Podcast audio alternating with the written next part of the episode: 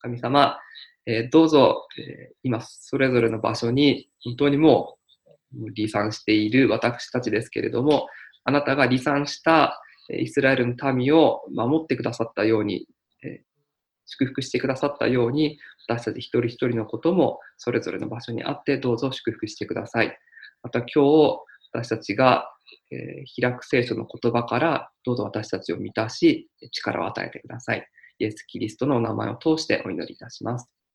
思いますが、聖書朗読、ヘブルの、ヘブライですね、3章の7節から15節というところを、えー、お読みしたいと思います。えー、よろしいでしょうか？ヘブライの、えー、3章7節から15節というところです。えだから精霊が言っているように、今日あなた方が御声を聞いたなら、荒野における試練の日に、神に背いた時のようにあなた方の心をかたくなにしてはいけない。あなた方の先祖たちはそこで私を試み、試し、しかも40年の間私の技を見たのである。だから私はその時代の人々に対して憤って言った。彼らの心はいつも迷っており、彼らは私の道を、え認めなかった。そこで私は怒って彼らを私の安息に入らせることはしないと誓った。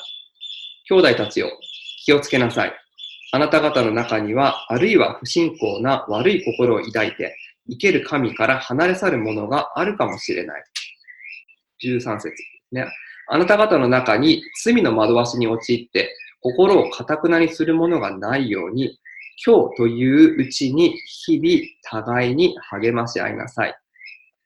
もし最初の確信を最後までしっかりと持ち続けるならば、私たちはキリストに預かるものとなるのである。それについてこう言われている。今日、御声を聞いたなら、神に背いた時のように、あなた方の心をかたくなにしてはいけない。えー、ニュースをご覧になっている、えー、方々ですね、最近よく耳にする言葉があることにお気づきだと思います。でその言葉というのが、え説教題にも、え、入ってるんですけれども、この出口戦略という言葉ですね。え出口戦略という言葉、もともとは、こう、目標を達成できたからとか、あるいは目標達成できないことから来るダメージを軽減するために現状を終える手段、えー、まあ、そういうふうに定義されています。で、まあ、戦争で使われたり、あるいは経済の用語として使われたりするわけですね。例えば、あの、ベトナム戦争の時に出口戦略がないってことが言われたり、あとは、オバマ大統領は中東への派遣の出口戦略を持っていないという形で、まあ、そういう、えー、表現で使われたり、えー、します。でも今私たちがよく耳にするのは、えー、この外出自粛や休業要請などのこの解除について、えどういう基準で、どういうタイミングで行うのか、その、ま、道筋をどうやって作っていくのかという、ま、意味合いで、え、出口戦略という言葉が使われています。うん、で、まあ、都道府県によってあったりなかったりっていうこともニュースになるんですけれども、で私も、え、教会の牧師としまして、この今のこのお休みの状態ですね。これが、えー、終わる時のことを考えて、えー、どうスムーズに集会を再開していくのか。この教会としての出口戦略ということを、まあ、考えております。えーまあ、もちろん私だけではなくて、あの、教会の理事の皆様であったり、他の方々と一緒に考えているということなんですが、でも、えー、今、この出口戦略という言葉を使うにしても使わないにしても、おそらくこの皆さんが、えー、今の状況が終わった後のことは、どこかで意識しているいるのではないかなと思います。この状況が解消したとき、どうしようとか、あるいは早く収まってほしいな、これいつ終わるんだろうと言って、このまあ、終わりの時ですね、を考えるときに私たちは、まあ、出口について考えているんですね。これは別に戦略的にということでなくとも、意識として私たちは今、出口というものに目を向けています。えー、前回お話しした、えー、時のこの礼拝説教の内容も、えー、まあ、私念頭にあったのはそういうことだったんですね。えこの今の事態が、え収束した時に、終わった時に直面することになる、あるいはもうすでに始まっているこの新たな現実ということに対して、えこれに向き合うためにクリスチャンどうしたらいいんでしょうかで、クリスチャンは新たな現実の中で、新しくされたものの現実について考えましょうというお話を、えいたしました。でもしまだお聞きになってない方ですね、ご興味ある方は、えサイン学院協会の Facebook のページからえご覧いただけます。というか、今までの分ですね、あの Facebook でご覧にいただけます。えあるいは、え CD の郵送も、え牧師の方からしていますので、えま、あの、必要な方は声かけていただきたいと思います。でそういう話を先週いたしまして、前回いたしまして、で今週、このメッセージを準備しているときにも、えー、私、皆様と一緒に考えたいと思っていました。さあ、皆様、教会がこのお休みの期間が終わった後、皆様はどういう信仰の状態でありたいですか？これ、どのような信仰者でいたいですか？皆様。どのような教会を作っていきたいですか？私たちの、いわば、このキリストを知る者としての、信仰を持つ者としての出口戦略を皆さんで考えていきましょう。聖書から。というお話をしようと思っておりました。この未来の時点にある出口に至った時に、私今繰り返しますけれども、この出口に至った時に、どのような状態でありたいでしょうかで、これは、ま、もちろん、この自粛要請、休業要請の、え、解除という未来の一時点という、えー、意味も込め、かつ、まあ、将来に目を向けるということで、再臨信仰ですね。キリストがいらした時に私たちどのような状態でお会いしたいでしょうかと。この、まあ、信仰の出口戦略ですね。アドベンチストの出口戦略を、えー、お話ししたいなと思っておりました。えー、ところがですね、ところが、考えれば考えるほど、私はこの出口ですね。数週間後の出口、あるいはキリスト再臨のという出口、あるいは自分の命が終わる時という出口を、について考えれば考えるほど、この出口に目を向けるときに、大切なものを自分見失っていたなということに気がつきました。それは、あ出口どうなるかなっていうことを想像する以上に大切なものなんですね。でそれを自分見失っていました。で、この、まあ、最近よく耳にしてしまうこの出口戦略という言葉にある意味でちょっと惑わされていたと言いますか、えこれが終わった時の自分自身の信仰、教会の生活についてっていうことを意識するあまりですね、まあ、見失っていたポイントがあるわけですね。では、その、この世界中が今、この出口はどうなるんだろうだ、どうなるんだろうということを考えている中で、いや、それを想像するよりも大切なものあるんですよと。じゃあ一体それは何なんだろうかということを考えてみたいと思います。えー、聖書からですね。えー、皆様、えー、じゃあ聖書で出口について考えると、うん、いうことをしていきたいんですけれども、皆様、聖書の中で、えー、出口というと何を思い浮かべられますか？聖書の中にはいろいろな出口があります。それはもうもちろんそうなんですね。えー、きっとラザロが出てきた、あの、復活して出てきたお墓の石がどけられたっていうのも、あれもラザロからしてみたら出口だとは思うんですが、でも、まあ、最大の出口はどこですか？何ですかというと、出エジプトですね、あの、英語でもエクソダスという言葉ですが、これは、あの、出る道というような意味ですので、もうこれこそクリスチャンにとって出口を考えるときに、要するにこの今の世界、今の状況が終わった後、繰り返しますが、出口ですね、について考えるときに、まあ、ふさわしいテーマであるというふうに思います。かまあ、彼らの場合は、エジプトから出て最終的に落ち着くまでですの、その出口戦略が、えー、まあ、今の日本のように数週間ではなくて40年かかってしまったわけですけれども、それでも、ま、出口は出口ということですので、ちょっと見ていきたいなと、え、思います。今日は、え、その出エジプト期、えー、そのものではなくて、そうですね、あの、イグジットですね。出エジプト期そのものではなくて、出エジプトの出来事を新約聖書の時代から振り返ったところですね。えー、聖書朗読しましたけれども、えー、ヘブライ人への手紙に目を向けてみたいと思います。えー、聖書朗読は、えー、3章を、えー、お読みしましたが、えー、今はちょっと10章の方に先に目を向けたいと思います。ヘブライの10章ですね。えー、よろしいでしょうか？繰り返しますが、えー、出口について考える。これから先どうなるんだろうかということを考えるときに、それを想像する以上に大切なもの、これをヘブルから学んでいくということですね。じゃあ、住所を開いていただいている間に少しあのバックグラウンドをお話ししたいと思うんですが、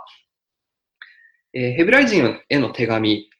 は、他の、まあ、例えば、えー、コリントであったり、ガラテアであったり、コロサイであったりとは違って、これ、あの、ヘブライという地域に住んでいる信徒への手紙というわけでは、えありません。えー、なので、あの、日本語の聖書だともっとはっきりしてるんですが、えー、これ、ヘブライの信徒への手紙と、まあ、新約聖書は、あ、あごめんなさい、新共同訳だと、えー、他のガラテアであったり、コロサイはそういうふうな書き方がされていますが、これ、ヘブライの信徒への手紙ではなく、ヘブライ人への手紙というふうになっています。えー、要するに、このヘブライのユダヤ教の背景を持つクリスチャンに対して書かれた手紙です。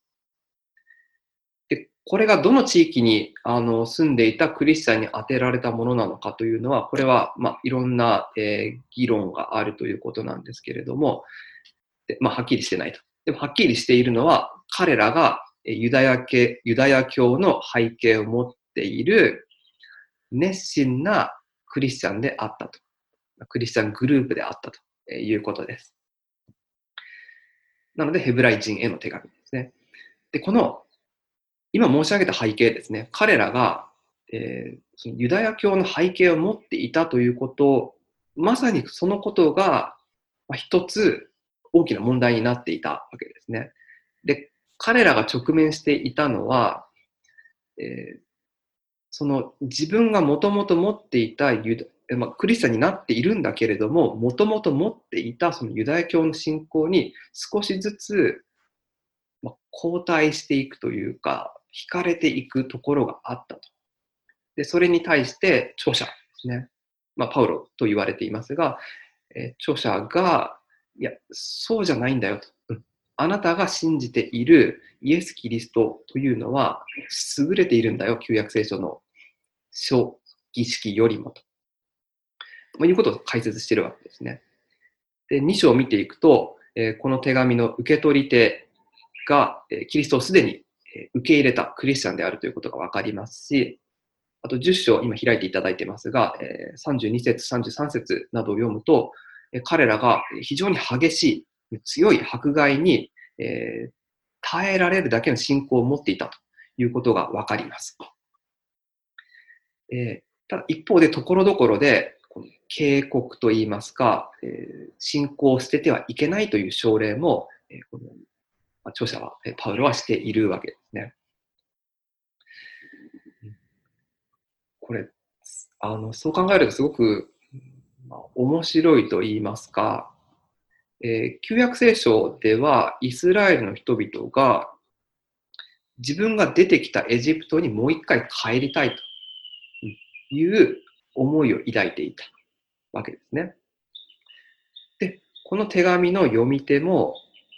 同じような感じで自分が一度出てきたユダヤ教というところにまた帰っていきたいと。まあ、そういう意味で少しこの、まあ、気持ちとしてはといいますか思いの方向としては出エジプト期のイスラエルの人たちと、まあ、今これを読んでいるヘブルの受け取り手たち少し似ているところがあるかなと思います。こう、昔いたところに戻りたいとか、昔は良かったのにっていうのは、これはもう多分人間の傾向なんだと思います。で、意識しないでいると、私たち以前の行動パターンですね、以前の思考パターンに戻っていってしまうというのは、これ、誰でもあの経験していると思います。昔は良かったのにってことですね。これちょっと脱線になりますけれども、あの私は個人的にあの若いと若くないの分水嶺はここにあるんじゃないかなと思ったりします。うん、あのこれから先に良いものがあるではなくて、昔の方が良かったのにって思い始めたら、多分私も、えー、中年の、中年って言うと悪いかもしれないですね。あの、お年寄りの仲間入りになってしまうのかなと。まあ、いずれにしましても、え、このヘブライ書と、ま、この受け取り手たちですね。うんえー、では、あの彼らにとって、えー、出口ですね。この受け取り手たちにとっての出口、目標としていたところ。これ、あの、出エジプトの時は、まあ、簡単なわけですね。このカナの地というところにたどり着くのがゴールであった。彼らにとっての出口であったわけですが、では、えー、ヘブライの、えー、ヘブライ書を受け取った人たちにとっての、えー、ゴールですね。この出口。ここを目指すぞというのはどこだったのか。えそれが、え今、10章を開いていただいているところの36節というところになります。よろしいでしょうか？では36節、え35節というところをお読みしたいと、え思います。え神の身胸を行って約束のものを受けるため、あなた方に必要なのは忍耐である。もうしばらくすれば、来たるべき方がお見えになる。遅くなることはないと。もうしばらくすれば来たるべき方がお見えになる。遅くなることはない。この再臨に対する信仰ですね。キリストがもう一度いらっしゃるという約束。これが迫害を受けている試練の中にある彼らに希望を与えた未来ですね。これ出口だったわけです。今、10章の36、37読みましたが、えー、続きの11章のところを読むと、あのたくさんの旧約聖書の人物たちが出てきて、信仰によって見えない未来を、出口を見ていた。で、それに人生を捧げていった信仰者たちの話が出てきます。旧約の時代にイスラエルの人たちに約束の地ですね、カナンという最終的なゴールがあったように、ヘブライ書では、えー、このヘブライ書の著者ですね、パウロは、この出口を、この未来を、キリストがもう一度いらっしゃるという約束を示すことで、迫害、誘惑、信仰の試練の中にある、このクリスチャンたちを励ましました。で、この出口というのは、あの、彼らの出口と私たちの出口は同じだと思います。21世紀生きる私たちも同じ出口を見据えているんですね。キリストと将来どこかの時点で直接対面できる。その世界歴史の出口を私たちアドベンチストも教会としてですね、個人として待ち望んでいます。ここまでよろしいでしょうか？ここまで話して、ちょっと皆さん思い出していただきたいんですが、私、このヘブライ書の話に入っていく前に、こういうふうに申し上げました。うん、よろしいですか、皆さん？あの、出口について考えるために、出口について想像するよりも大切なものがあるんですよ、ということをお話ししました。で、今、あれ？でも出口って再臨ということをお話ししたわけですね。じゃあ、再臨について想像するよりも大切なものですね。で、何なんだろうかと。まあ、これが次の問いになっていくわけですね。でそれの、まあ、答えを、ヒントを、えー、今度は聖書朗読してあ出しました箇所ですね。3章の7節のところから、え、見ていきたいと思います。え、3章の7節、え、画面上では、え、8節もえ出ています。ちょっとお読みしたいと思います。だから、え精霊が言っているように、大事なところちょっと太字にしてありますが、だから精霊が言っているように、今日、あなたが御声を聞いたなら、荒野における試練の日に神に背いた時のように、あなた方の心をかたくなにしてはいけない。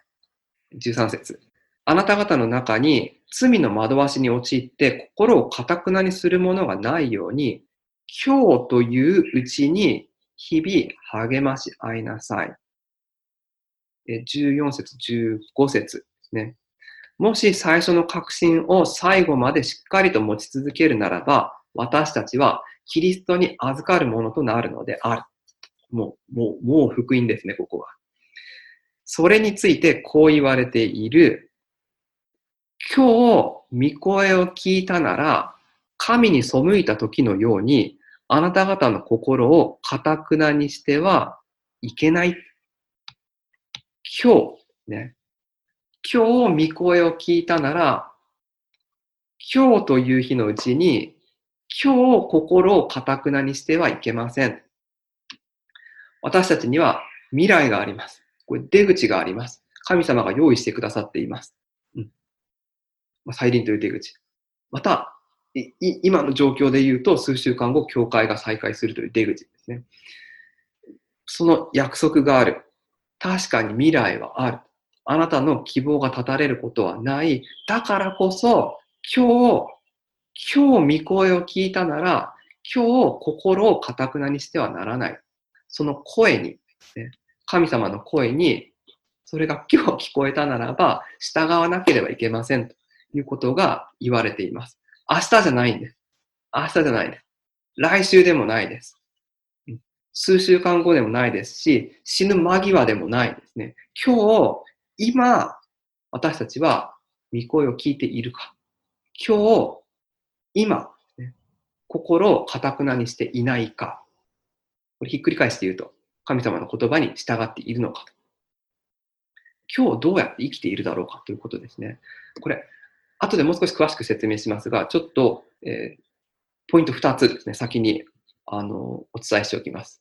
メモのご用意を皆様、メモを取る方はですね、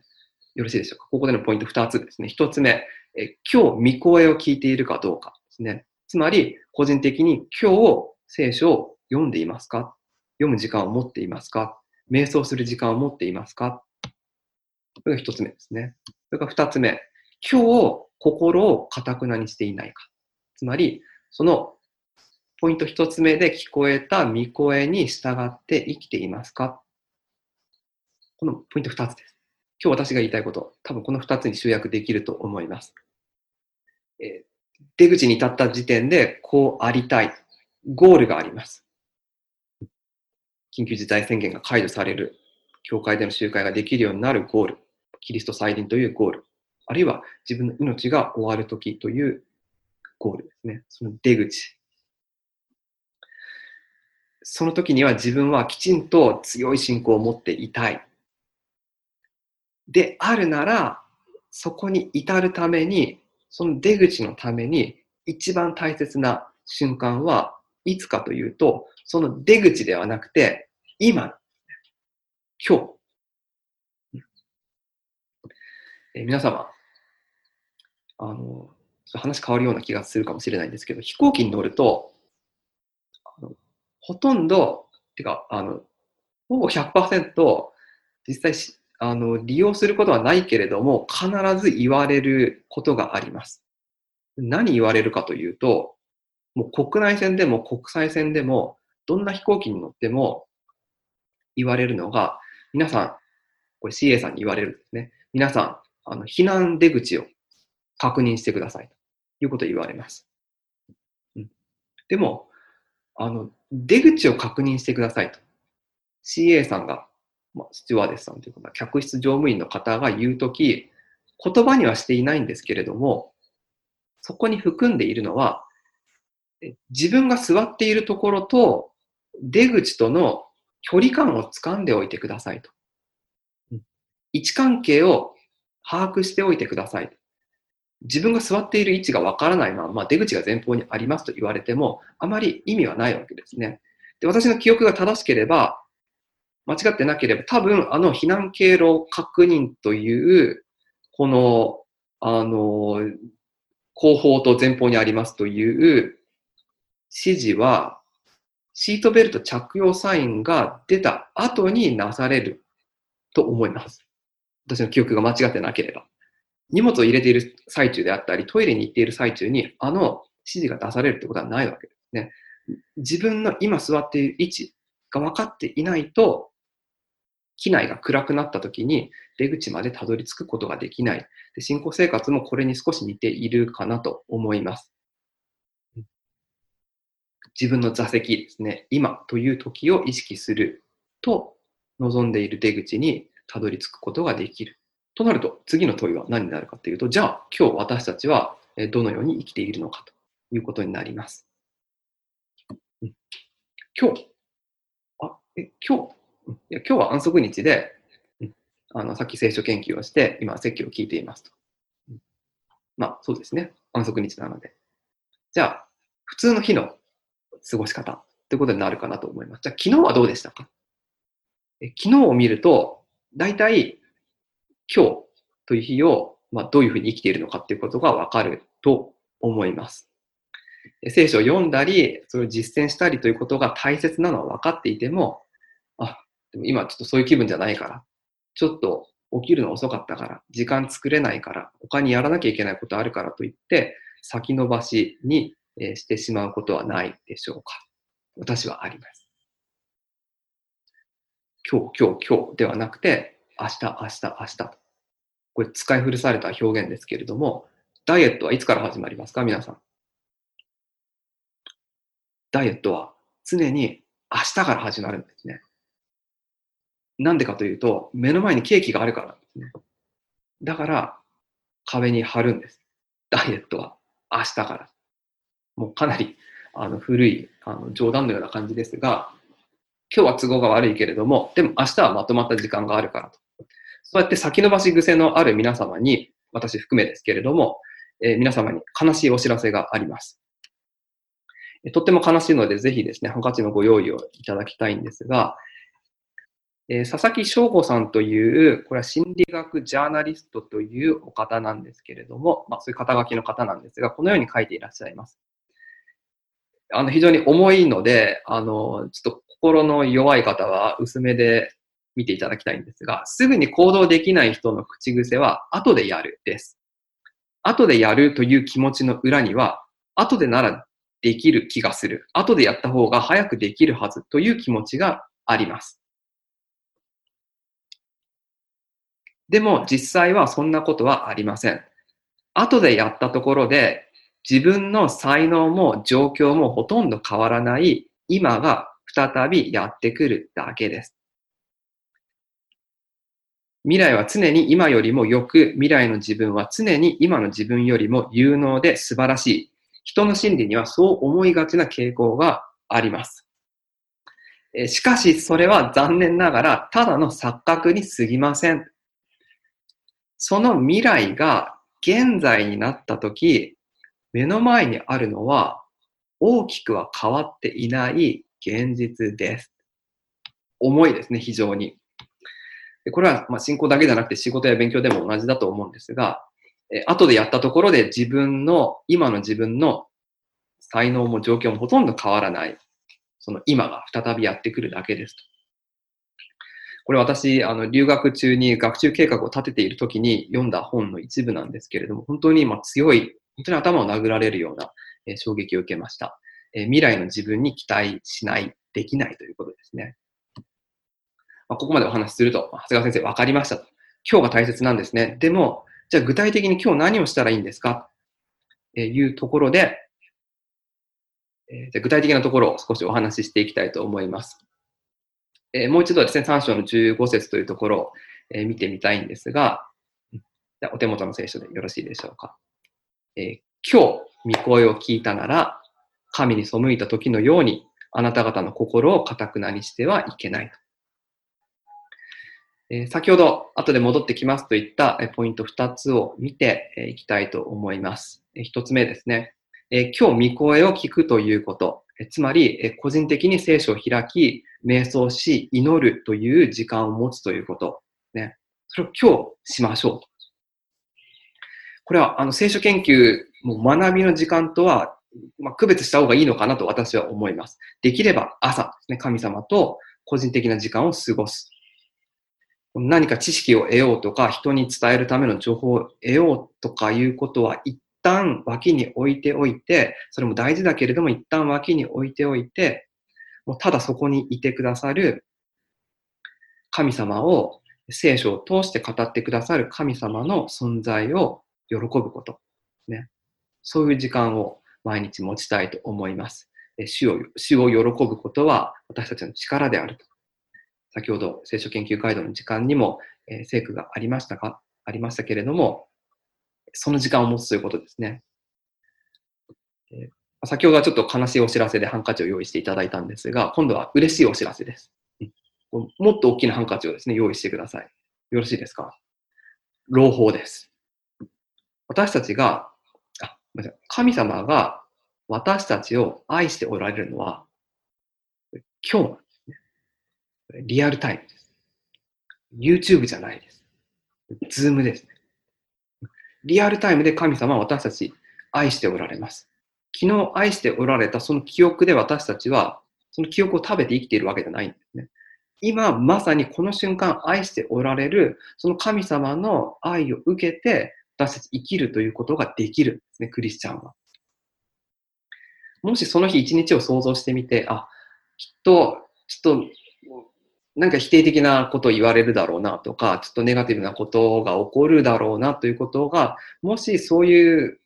まあ、見通しがあるのだとしたら、ぜひ朝の時間に神様に愛されているということをしっかりと味わって、しっかりと肯定されているということを意識してから一日を始めてみてください。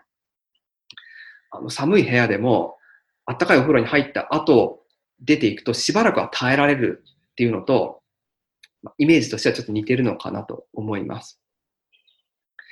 えー、具体的に、あの、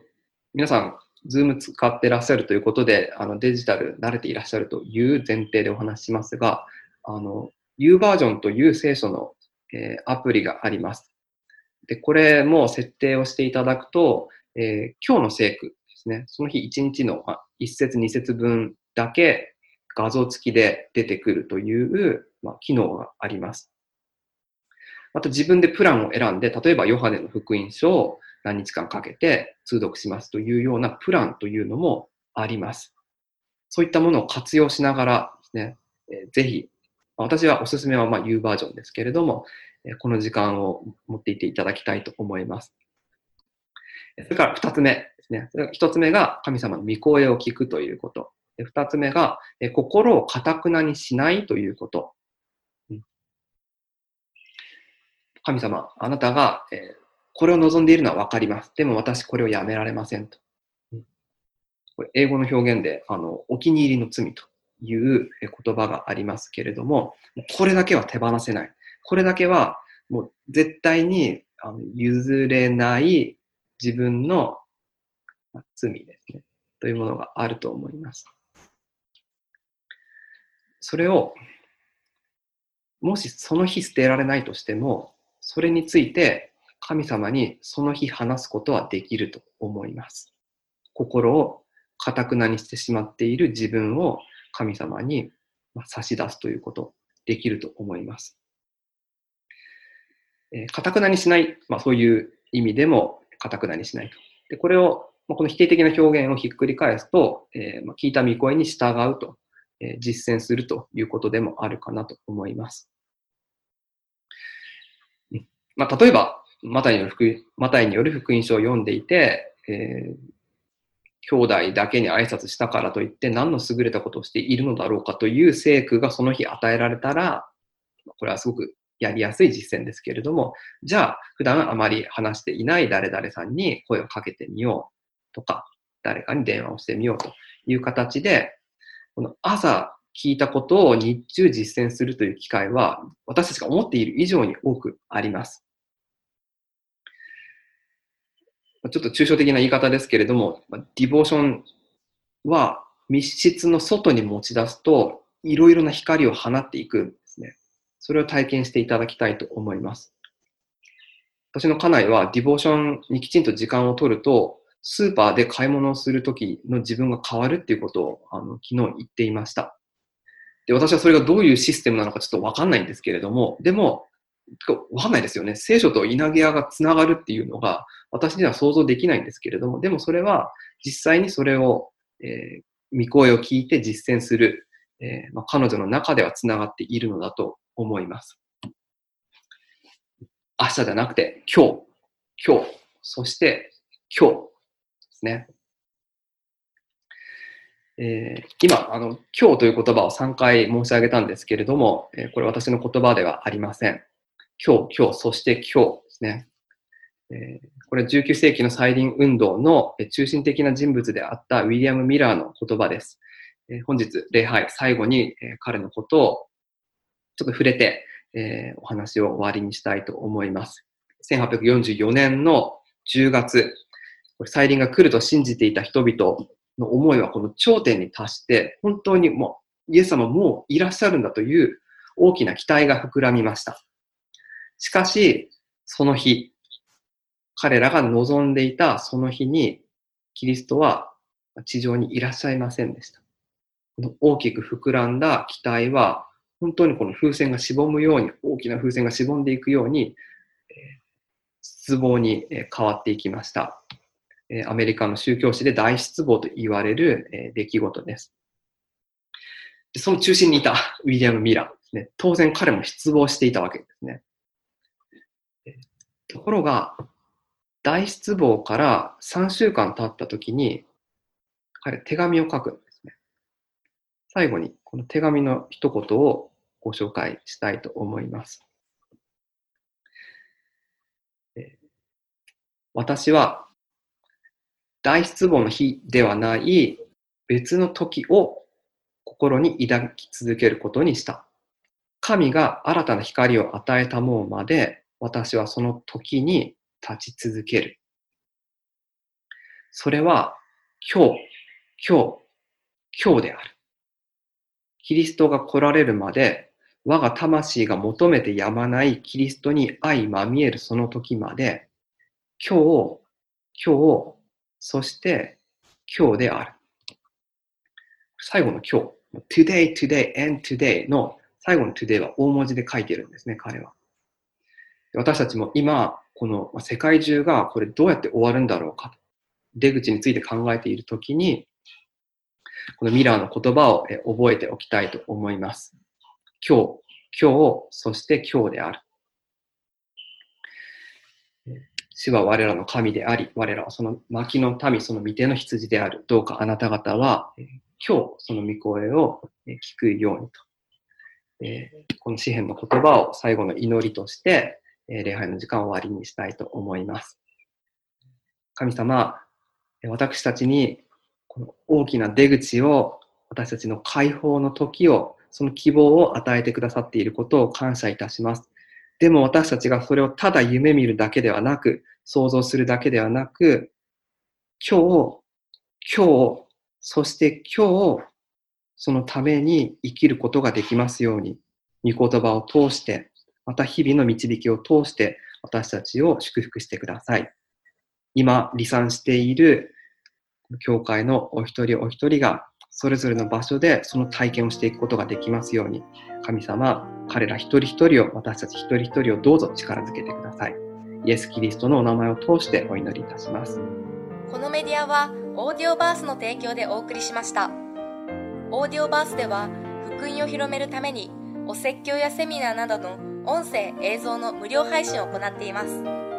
詳しくは http コロンスラッシュスラッシュ www.audioverse.org へアクセスしてください。